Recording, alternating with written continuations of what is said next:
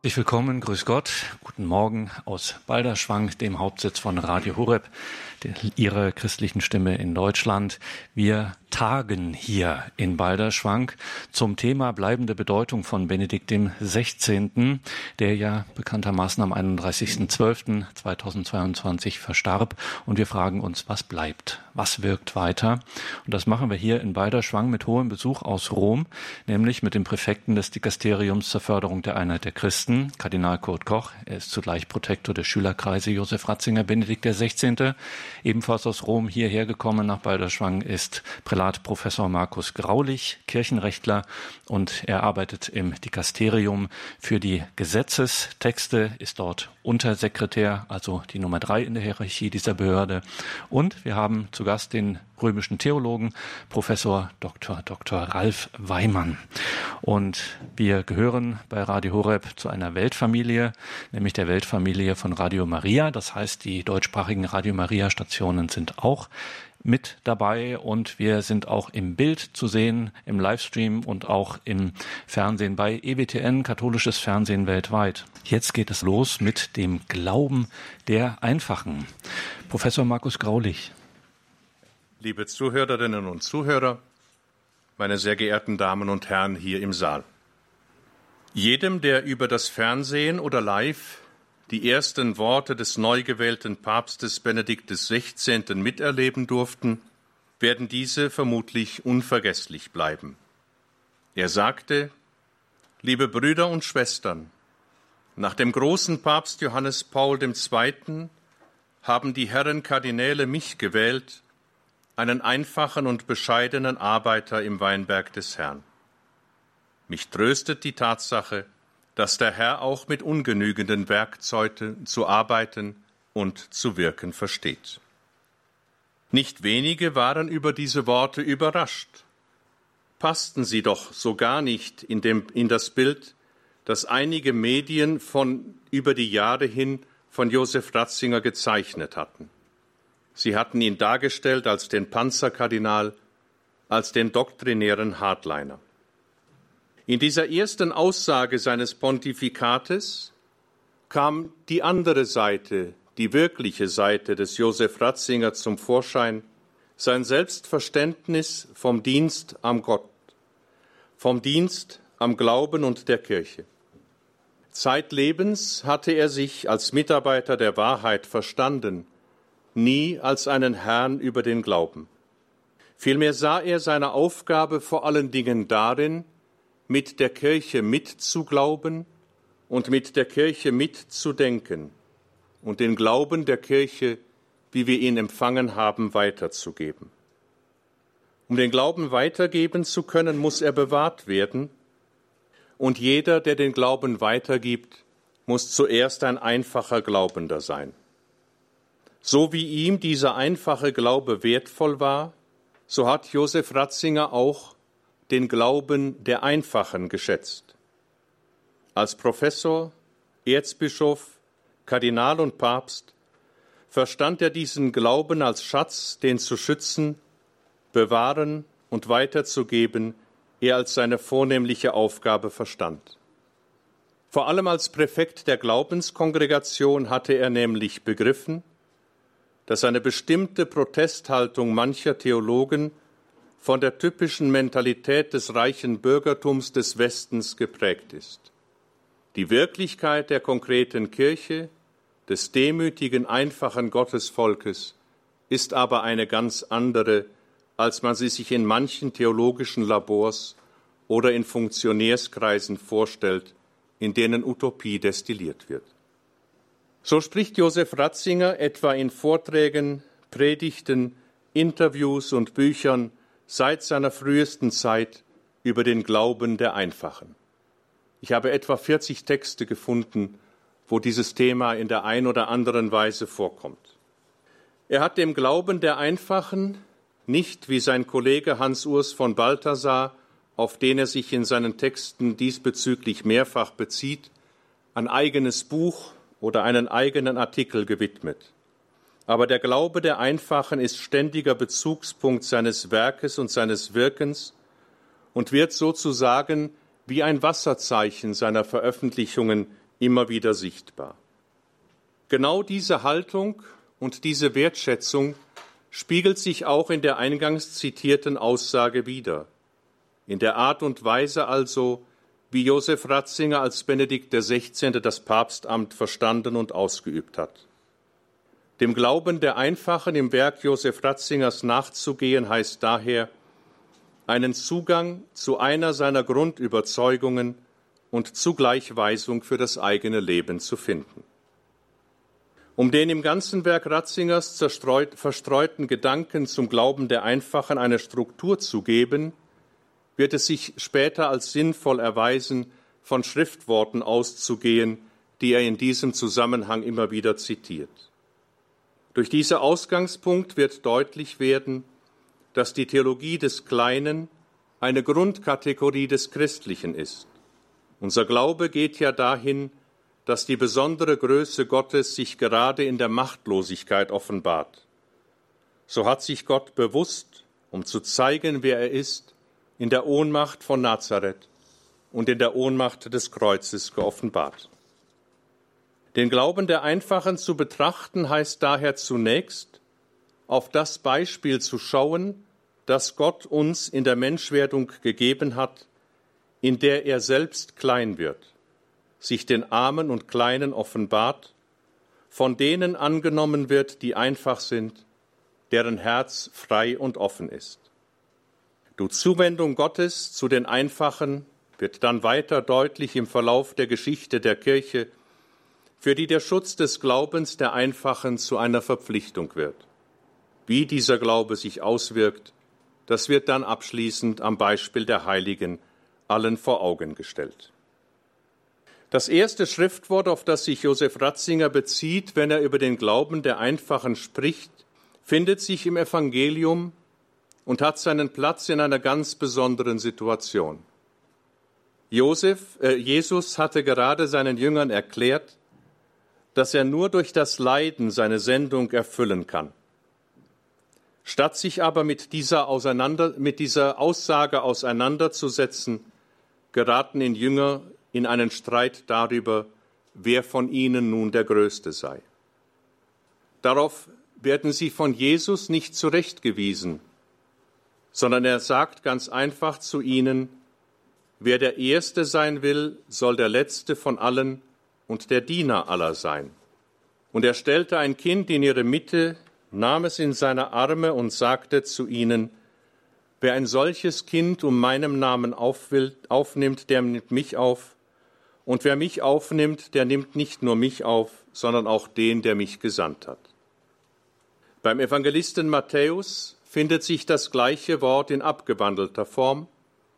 Dort heißt es, in jener Stunde kamen die Jünger zu Jesus und fragten, wer ist im Himmelreich der Größte? Da rief er ein Kind herbei, stellte es in ihre Mitte und sagte, Amen, ich sage euch, wenn ihr nicht umkehrt und werdet wie die Kinder, werdet ihr nicht in das Himmelreich hineinkommen. Wer sich so klein macht wie dieses Kind, der ist im Himmelreich der Größte. Und wer ein solches Kind in meinem Namen aufnimmt, der nimmt mich auf. Hier muss man natürlich auf die richtige Übersetzung achten. Es heißt, wenn ihr nicht werdet wie die Kinder, nicht wenn ihr nicht kindisch werdet. Das Kindsein wird für Jesus zum Ausdruck des einfachen Glaubens. Nur wer umkehren und den Glauben annehmen kann wie ein Kind, wird das Himmelreich erben. Und nur wer in seinem Glauben einfach bleibt, nimmt Jesus wirklich auf. Das Evangelium spricht hier eine deutliche Sprache und ist daher ein besonders gesammelter Ausdruck für eine ganze Theologie des Kleinseins, des Kleinen, des Kindseins, die wir bei Jesus finden. Sie haben letztlich einen christologischen Gehalt, verweisen auf die innere Biografie Jesus selbst, denn er ist der Einfache, der Kleingewordene. Der Verweis auf die Kinder bezieht sich daher sowohl auf die Umstände der Menschwerdung Gottes, als auch auf das Kleinsein vor Gott, auf die Einfachheit im Glauben. Denn Kindsein bedeutet Abhängigkeit, aber auch hineingeboren zu werden in eine Geschichte. Für Jesus ist das Kindsein also nicht ein vorübergehendes Stadium des menschlichen Lebens, das aus einem biologischen Schicksal folgt und hernach ohne Rest abgestreift werden kann. Im Kindsein verwirklicht sich so sehr das Eigentliche des Menschseins, das verloren ist, wer das Wesentliche des Kindseins verloren hat. Was aber ist es, das Jesus am Kindsein für vorbildlich hält? Es kann ihm ja nicht um eine romantische Verklärung der Kindheit gehen, die im damaligen Israel und lange Jahrhunderte später alles andere als eine rosige Zeit gewesen ist. Sein Verweis auf das Kind hängt damit zusammen, dass er in der Menschwerdung selber Kind geworden ist, dass er sich Zeit seines Lebens immer als Sohn verstanden hat. Das heißt, er lebt aus der lebendigen Beziehung zu seinem Vater, den er zärtlich Abba nennt. Von ihm fühlt er sich getragen, ihm vertraut er sich an bis in den Tod hinein. Das Kindsein nimmt deswegen eine so ausgezeichnete Stellung in Jesu Verkündigung ein, weil es in der tiefsten Entsprechung zu seinem persönlichen Geheimnis, nämlich zu seiner Sohnschaft steht. Seine höchste Würde, die auf seine Gottheit verweist, ist nicht eine selbstbesessene Macht. Sie beruht im Hinsein auf den anderen, im Hinsein auf Gott. Kindsein gehört zum Leben Jesu und gehört zum Leben des Menschen. Nur wenn er den innersten Kern des Kindseins wahrt, die von Jesus vorgelebte Existenz als Sohn, tritt der Mensch mit dem Sohn in die Beziehung zu Gott ein. Nur wer weiß, dass er sich verdankt, kann sich diesen Kern der Einfachheit bewahren und mit Christus zusammen Gott seinen Vater nennen. Der Mensch, der nur mündig sein will, macht sich zu Gott und verliert da den Gott und sich selbst in einem. Wo aber das Vatersagen bleibt, da geht das Sohnsein auf und damit Erkenntnis und Freiheit, das Zugehörigsein zu Gott, das unsere Erlösung ist. Wer Gott zugehören und glauben will, muss sich also vom Hochmut bekehren ein offenes Herz haben, bereit sein, sich in Gottes Hände fallen zu lassen, klein zu werden und die Sohneshaltung Jesu mitzuvollziehen. So schreibt Josef Ratzinger, Gott macht sich klein, um den aufgeblasenen Menschen wieder ins richtige Maß zu bringen. So gesehen ist das Gesetz des Kleinseins ein Grundmuster göttlichen Handelns. Es lässt uns etwas vom Wesen Gottes und auch von unserem eigenen Wesen erkennen. Insofern trägt es eine hohe Logik in sich und wird zu einem Verweis auf die Wahrheit. Es nimmt dann kein Wunder, dass das Geheimnis Gottes, das im Kleinsein besteht, am besten von den Einfachen verstanden wird.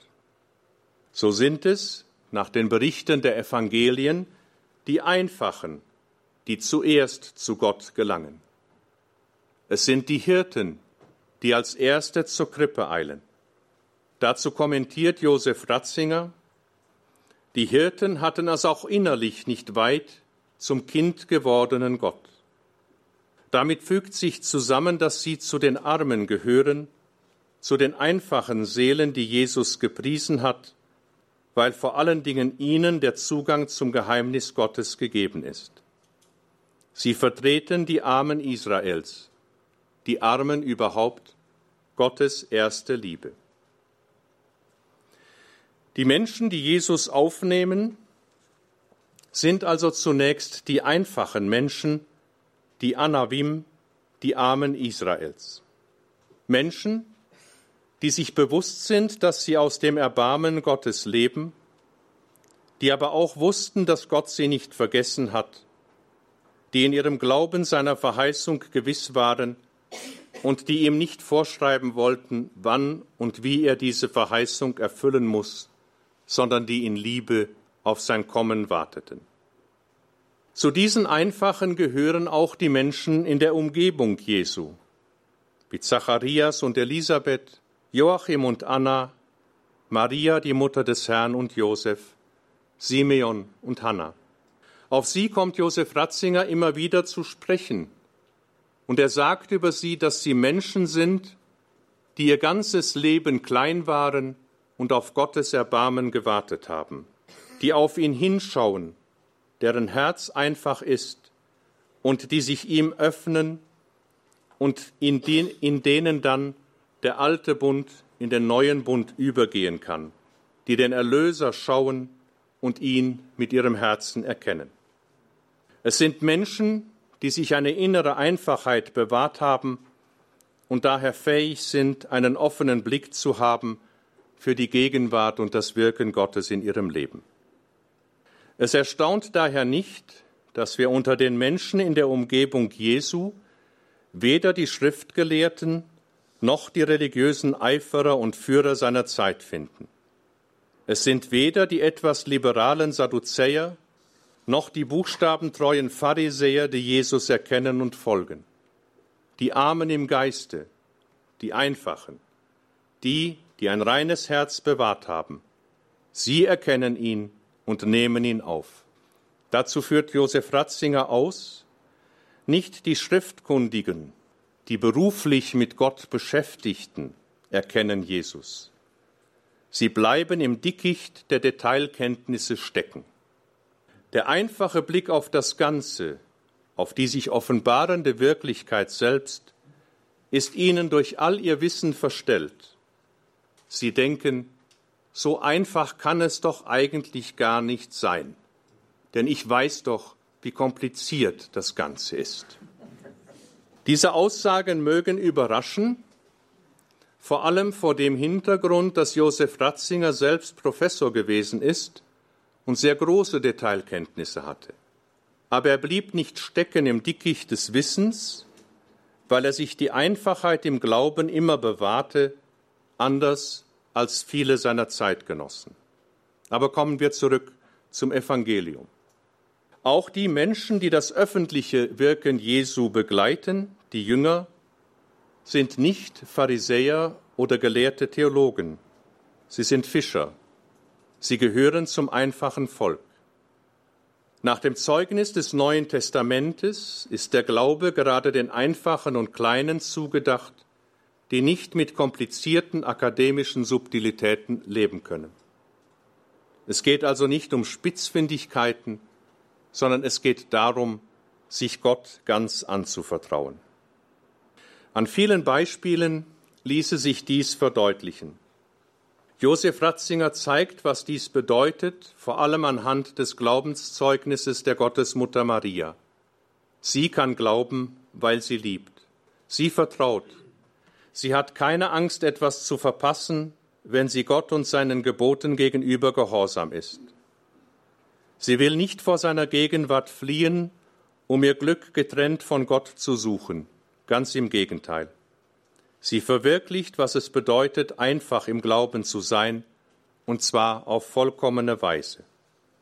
Wenn also Christus uns einlädt, umzukehren und wie die Kinder zu werden, spricht er von einem marianischen Glauben, von einer Totalität des Ja, das Gott ohne Verdacht und ohne Vorbehalt gegeben wird, in einem freudigen und ungeteilten Vertrauen.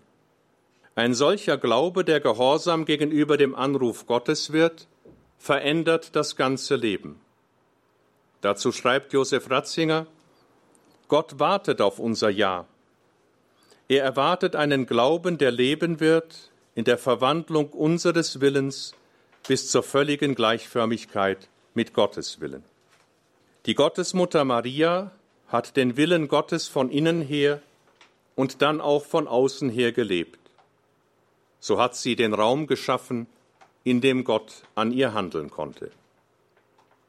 Zu den Einfachen im Glauben gehört aber auch ihr Bräutigam, der heilige Josef. Das Bild Josefs, der in den Evangelien als der Gerechte bezeichnet wird, ist das Bild eines Menschen, der seine Wurzeln in den lebendigen Wassern des Wortes Gottes eingeschlagen hat, im Gespräch mit Gott lebt und stetig Frucht bringt. Das wird auf jeder Seite konkret, auf der die Heilige Schrift über Josef von Nazareth berichtet. Er ist, wie die anderen einfachen Gläubigen, ein Mensch, der offen ist für Gott, der das Wirken Gottes wahrnimmt und in sein Leben aufnimmt. Diese innere Wachheit für Gott, die ihn die Botschaft annehmen und verstehen lässt, wird ganz von selbst zum Gehorsam. Hatte er vorher über seine Möglichkeiten gegrübelt, weiß er nun, was er als das Rechte zu tun hat. Als Gerechter folgt er den Weisungen Gottes. Josef hatte ja darüber nachgedacht, wie er Maria in aller Stille entlassen könne.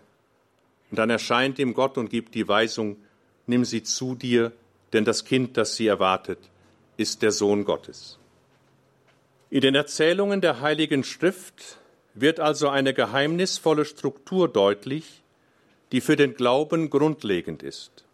Dazu schreibt Professor Ratzinger, das ganz Große wird von den Einfachen leichter erfasst als von denen, die mit tausend Unterscheidungen, mit vielfältigem intellektuellem Gepäck alles abtasten und sich von dem Großen gar nicht mehr überwältigen lassen können.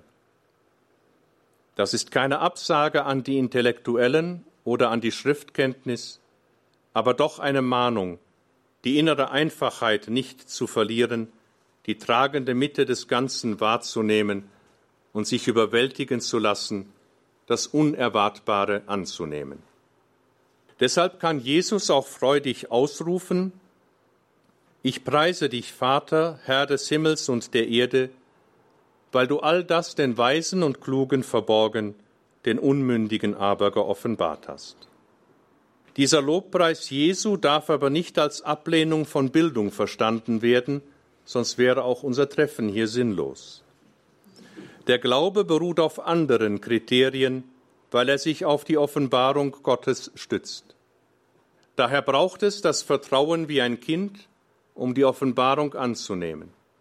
Glaube setzt den Menschen auf die Spur der Wahrheit und braucht sich nicht vor der Vernunft zu verstecken. Gottes Offenbarung ist an die Einfachen ergangen, nicht im Ressentiment, in Ablehnung gegenüber den Großen, sondern weil dort eine kostbare Naivität war, die sich der Wahrheit aufschließt und nicht der intellektuellen Versuchung des Nihilismus, des Unsinns, des Nichts erliegt. Die Kirche lebt zu allen Zeiten im und vom Glauben der Einfachen.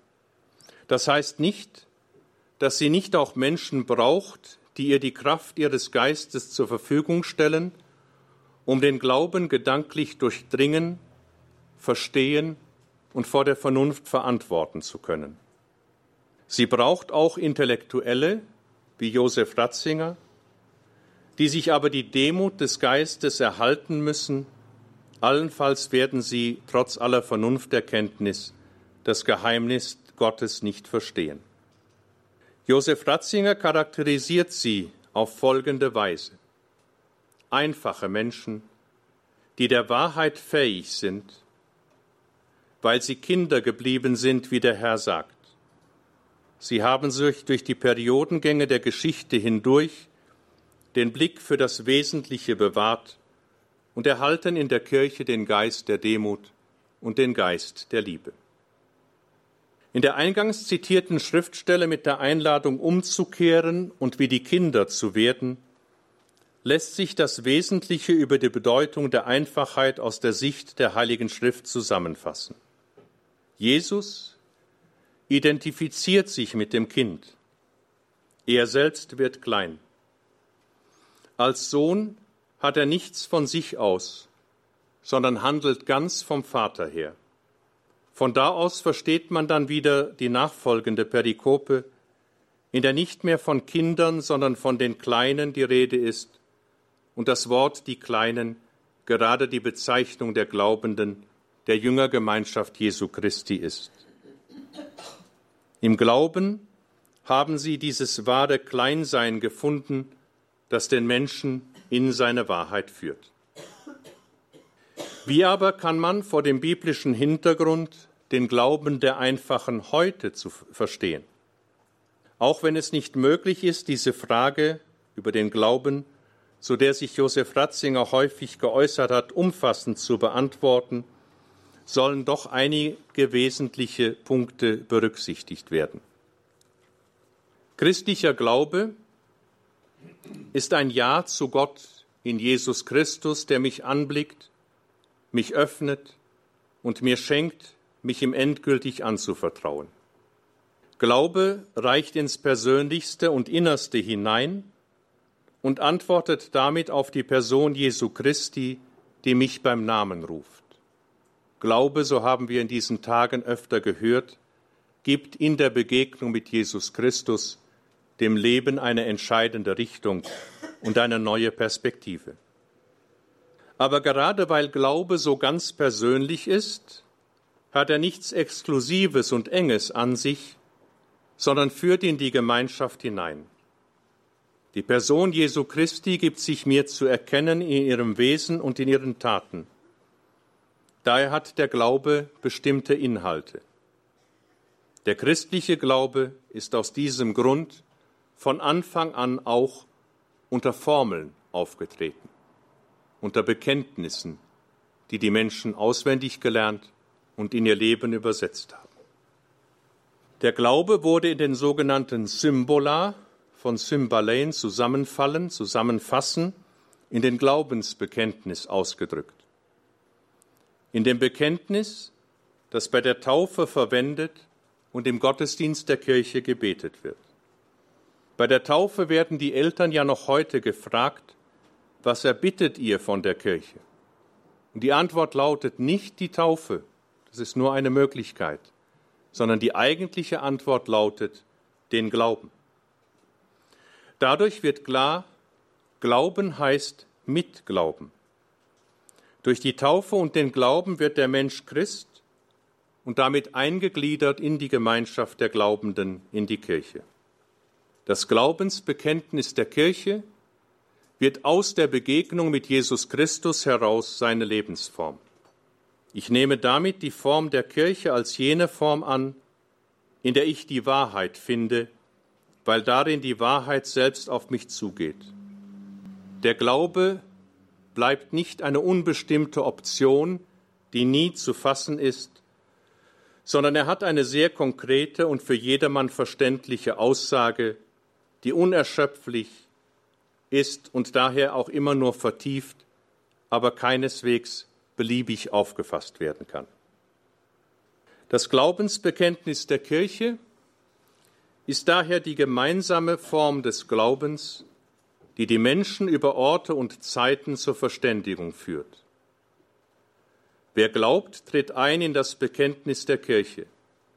Wenn wir im Glaubensbekenntnis sagen, ich glaube, dann ist mit diesem Ich ursprünglich die Kirche als Ganzes gemeint. Sie vollzieht den Akt des Glaubens und mein Glaube ist Mitglauben mit ihr. Mein Ich beteiligt sich am größeren Ich der Kirche. Dieses Mitglauben mit der Kirche bedeutet immer auch Mitdenken mit der Kirche. Daher kommt dem Taufglauben eine besondere Bedeutung zu, dem einfachen und vertieften Glauben, den wir in der Taufe empfangen und den wir uns im Laufe des Lebens aneignen.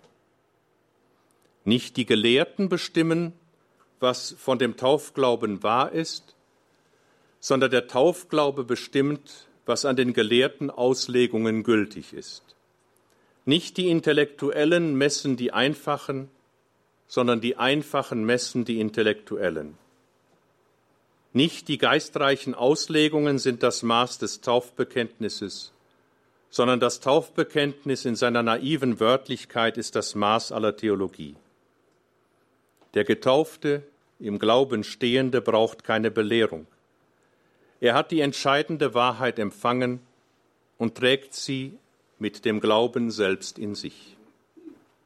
Diese wenigen, aber grundlegenden Aussagen müssen an dieser Stelle genügen, um deutlich zu machen, was der Glaube im Glauben der Einfachen ist und welch zentrale Bedeutung ihm im Leben der Kirche zukommt. Wie gesagt, war es das große Anliegen Josef Ratzingers, Papst Benedikt XVI., diesen Glauben der Einfachen vor dem Hochmut jener zu schützen, die meinen es besser zu wissen als die Kirche.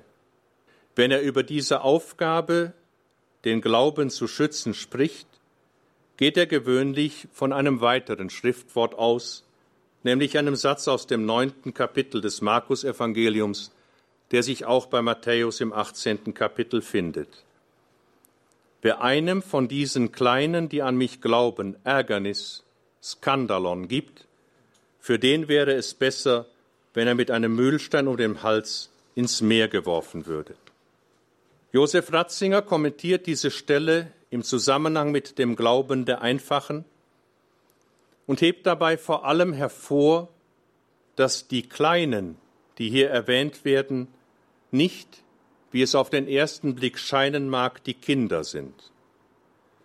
Diese Worte beziehen sich vielmehr auf die Einfachen, auf deren Glauben, auf den Glauben der Einfachen als zentrale Kostbarkeit der Kirche. In diesem Text ist nicht von Kindern die Rede, deren Unschuld man keinen Anstoß geben soll. Schon gar nicht ist der sexuelle Skandal unmittelbares Thema dieses Wortes. Die Kleinen, die da glauben, sind vielmehr die einfachen Menschen, die als Einfache und in ihrer Einfachheit glauben.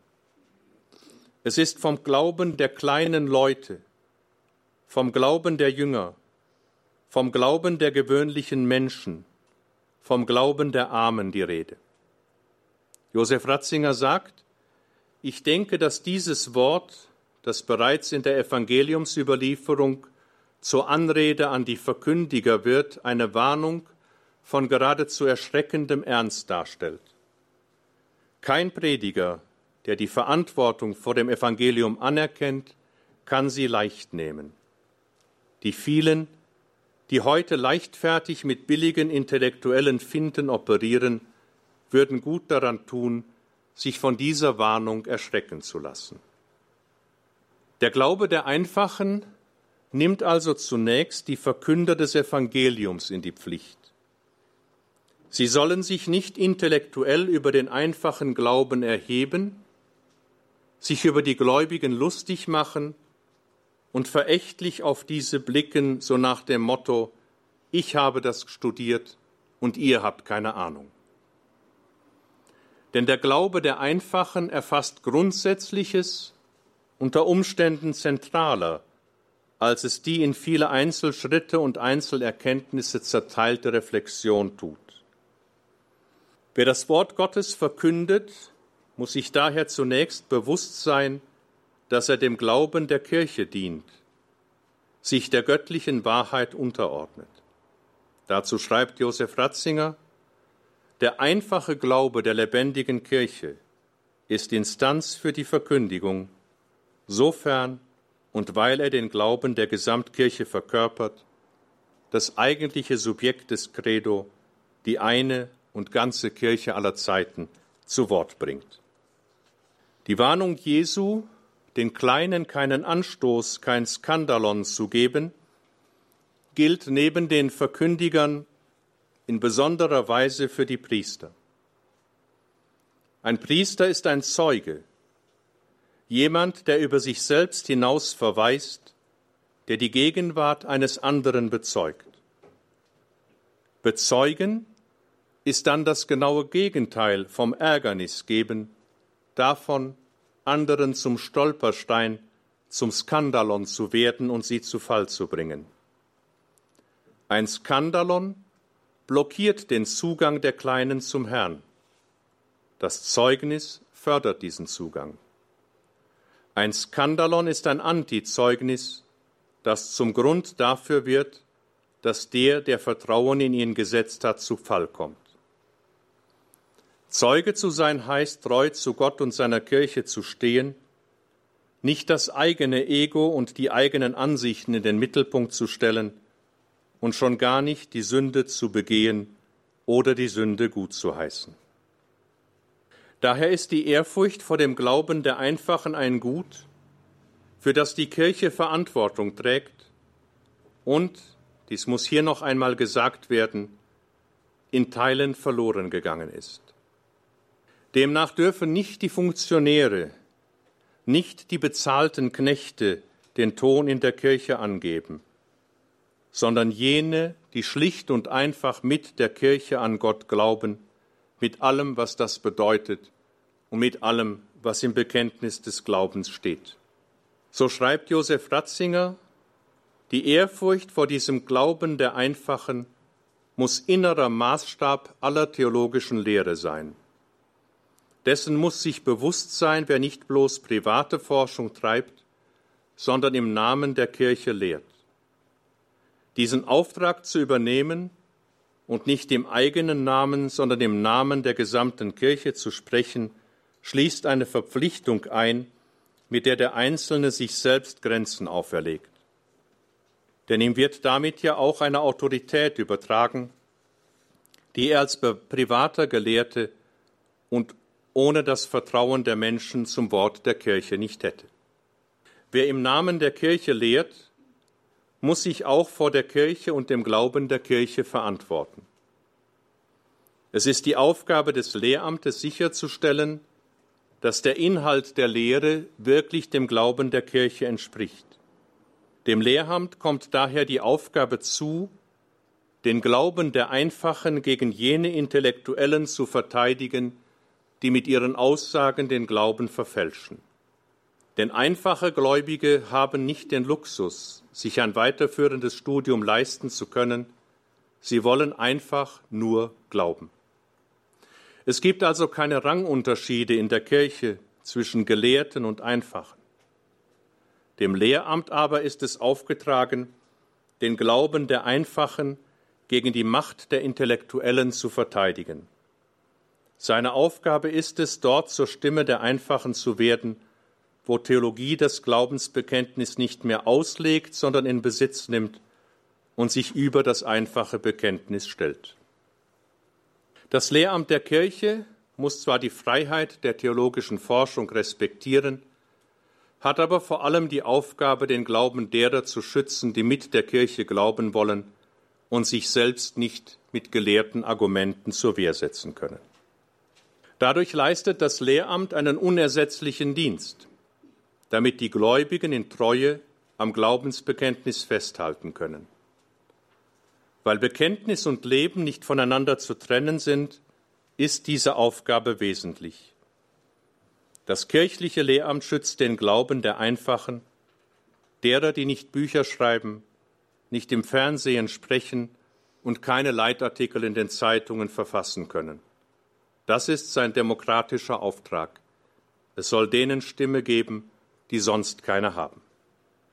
Dabei geht es um die Sicherstellung der Einheit des Glaubens der ganzen Kirche, die vor allem die Bischöfe in ihren Diözesen zu garantieren haben. Professor Ratzinger schreibt, in der Kirche muss immer mehr vertreten werden als das durchschnittliche Mittel der Meinungen. Es muss der Anspruch Jesu Christi selbst vertreten werden, und das kann nicht anders geschehen als in der Bindung an das Sakrament, in der Bindung an die gemeinsame Form des Glaubens, der uns allen im Sakrament der Taufe übergeben worden ist. Der Glaube wird nicht durch Umfragen ermittelt oder bestimmt. Es geht auch nicht um den soziologischen Konsens. Dazu Josef Ratzinger, die Statistik ist kein Orakel, um den göttlichen Willen zu erfragen. Sie ist wichtig, um den pastoralen Kontext und die pastoralen Aufgaben zu begreifen, aber sie ist nicht normativ. Was die Mehrheit tut, kann auch falsch sein und kann sich im Übrigen sehr schnell ändern. Zu den Aufgaben der Kirche gehört es daher immer wieder, gesellschaftskritisch zu sein, vor allem dann, wenn eine Zivilisation krank geworden ist wie man es leider von der unsrigen sagen muss.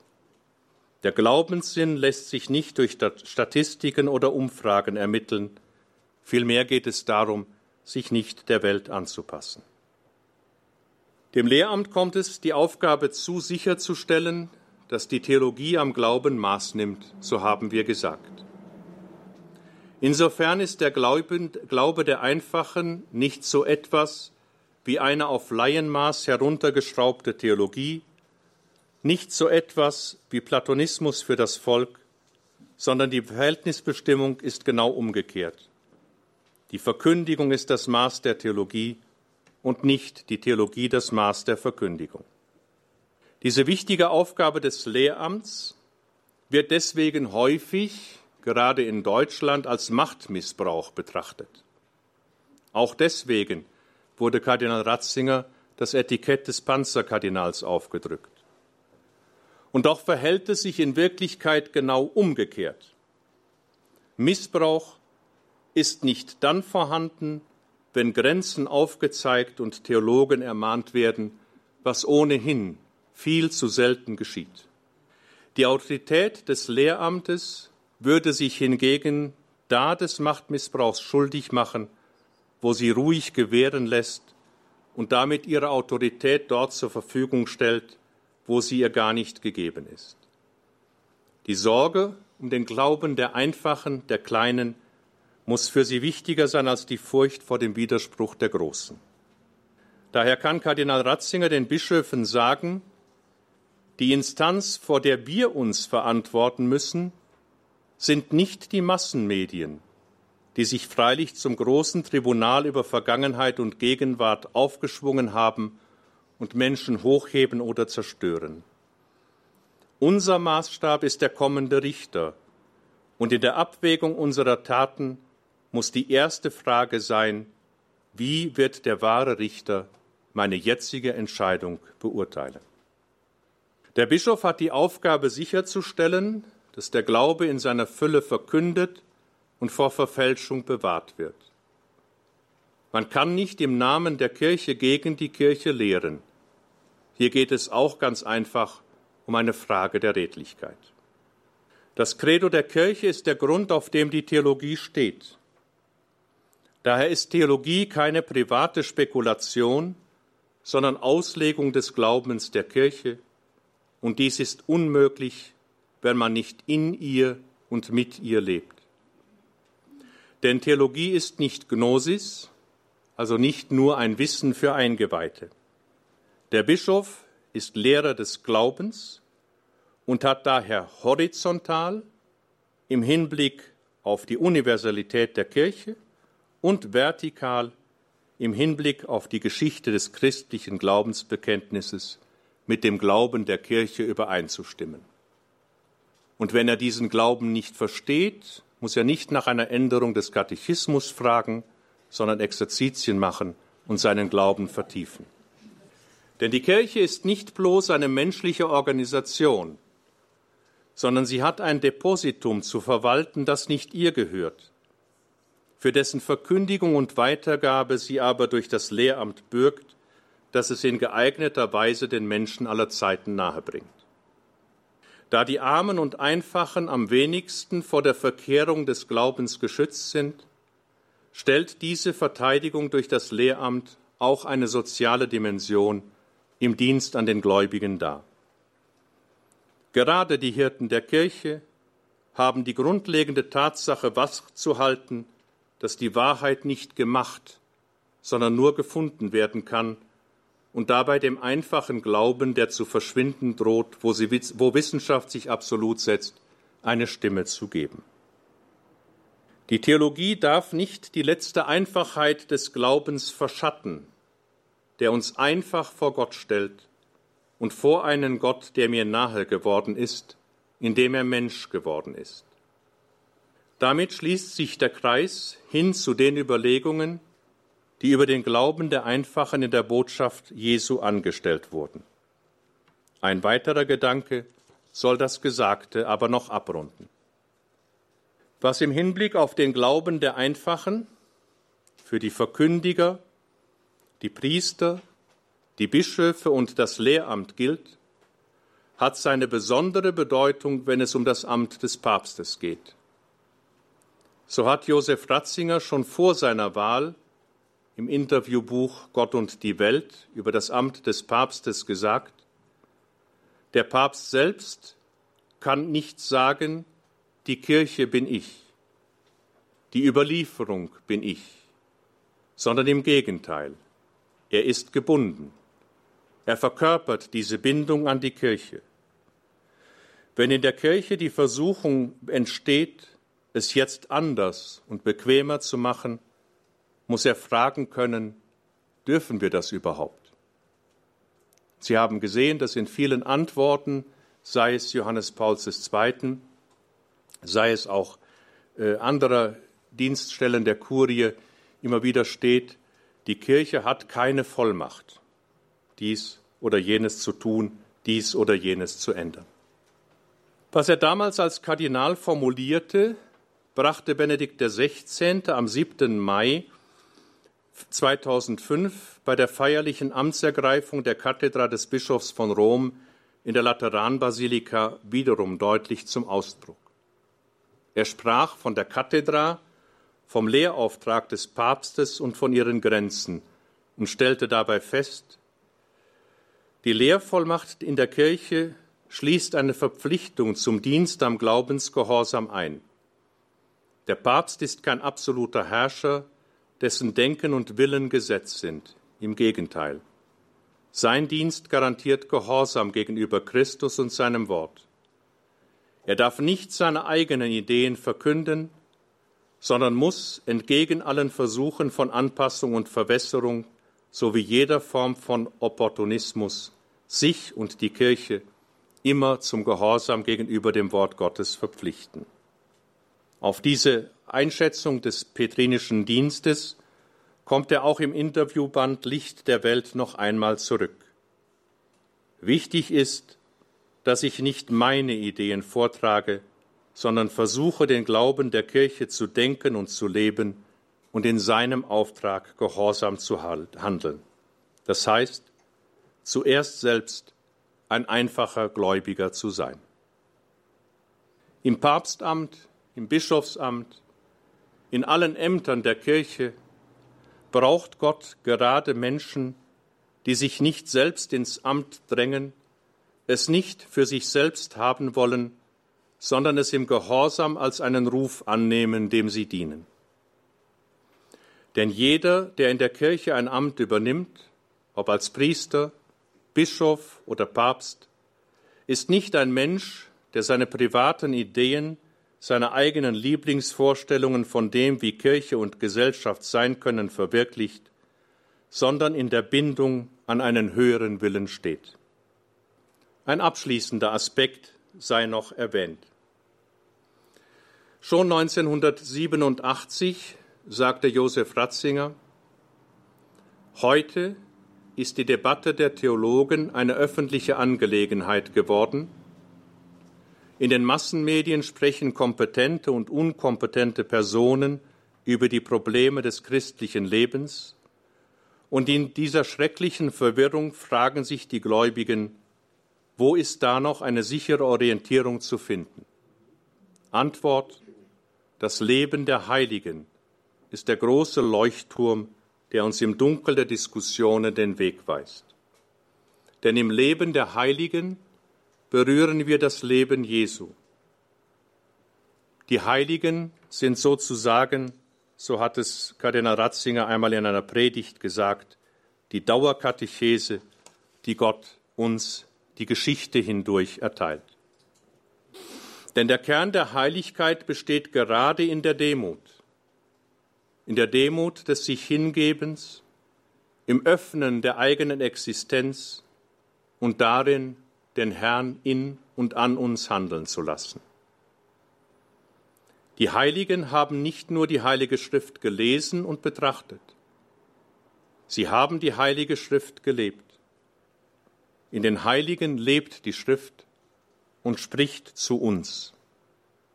Jeder Heilige ist die Auslegung eines Verses der Heiligen Schrift.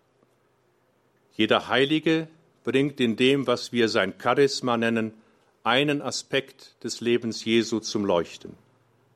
Die eine, den Jesus, der auf dem Berg betet, die anderen Jesus, der sich den Menschen zuwendet, die anderen Jesus, der lehrt und so weiter. Alle Heiligen haben sich dem Glauben in großer Einfachheit geöffnet.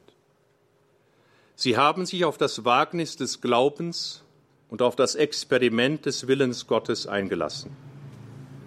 Sie sind gewissermaßen Lichter für die Menschheit, Wegweiser, die uns zeigen, wie es geht, wie das Leben richtig und vor Gott recht wird.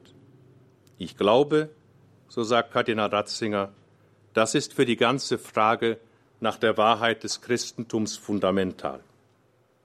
Dabei geht es aber weder Kardinal Ratzinger noch später Papst Benedikt XVI. nur um die Heiligen, die wir, wie wir es sagen, auf die Erde, zur Ehre der Altäre erhoben haben, also die Seligen und Heiligen, die wirklich heilig gesprochen wurden.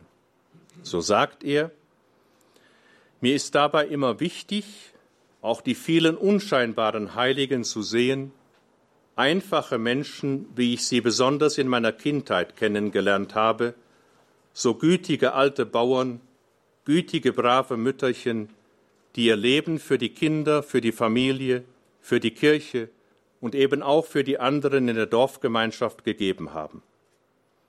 Es muss gar nicht etwas Heroisches haben, sondern es kann gerade das ganz Einfache, das Demütige sein, das im Glauben ansteckend wirkt.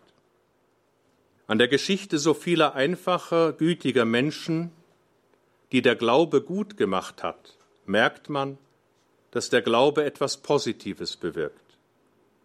Kardinal Ratzinger sagt, ich denke besonders an ältere Menschen in ganz normalen Pfarreien, die durch den Glauben zu einer großen Güte gereift sind. In den Begegnungen mit ihnen ist etwas Warmes und eine Art inneres Leuchten zu spüren. Der Glaube der Einfachen trägt die Kirche. Der Glaube der Einfachen ahmt das Kleinwerden Gottes nach. Der Glaube der Einfachen steht in Fortsetzung zu den einfachen Menschen, die Jesus aufgenommen und die seine Botschaft weitergetragen haben.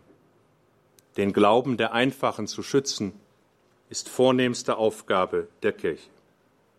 Ich möchte diesen Vortrag beenden mit einem Hinweis, den Josef Ratzinger erstaunlicherweise schon vor über 60 Jahren gegeben hat. Er hat ja nach den Sitzungsperioden des Konzils immer Vortragsreisen gemacht, wo er die Ergebnisse jeweils vorgestellt und weiter vermittelt hat, und daraus sind kleine Bändchen entstanden, die diese Ansprachen kommentieren. Im letzten Band in seinem Bericht über die letzte Sitzungsperiode des Konzils heißt es gegen Ende. Am Ende lebt die Kirche in trüben und in großen Zeiten, zutiefst vom Glauben derer, die einfachen Herzens sind. Ihr Glaube ist der kostbare Schatz der Kirche, ihm zu dienen und ihn selbst zu leben, die höchste Aufgabe kirchlicher Erneuerung. Vielen Dank für Ihre Aufmerksamkeit.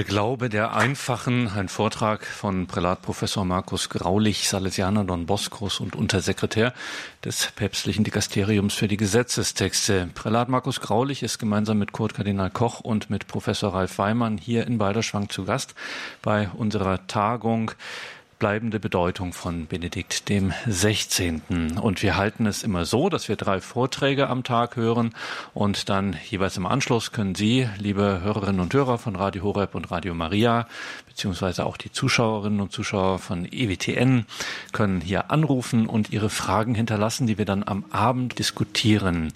Also nur Mut, melden Sie sich bei uns. Unsere Telefonnummer ist die 089 517 008 008. Das wäre die Telefonnummer, unter der Sie jetzt Ihre Fragen hinterlassen können. Und dann diskutieren wir das heute Abend, wenn wir den heutigen Tag zusammenfassen, der Tagung bleibende Bedeutung von Benedikt XVI. Eine Tagung in Balderschwang bei Radio Horeb, Ihrer christlichen Stimme in Deutschland. Also rufen Sie gerne jetzt an mit Ihren Fragen. Ich sage nochmal die Telefonnummer 0 089 517 008 008. Mein Name ist Gregor Dornes.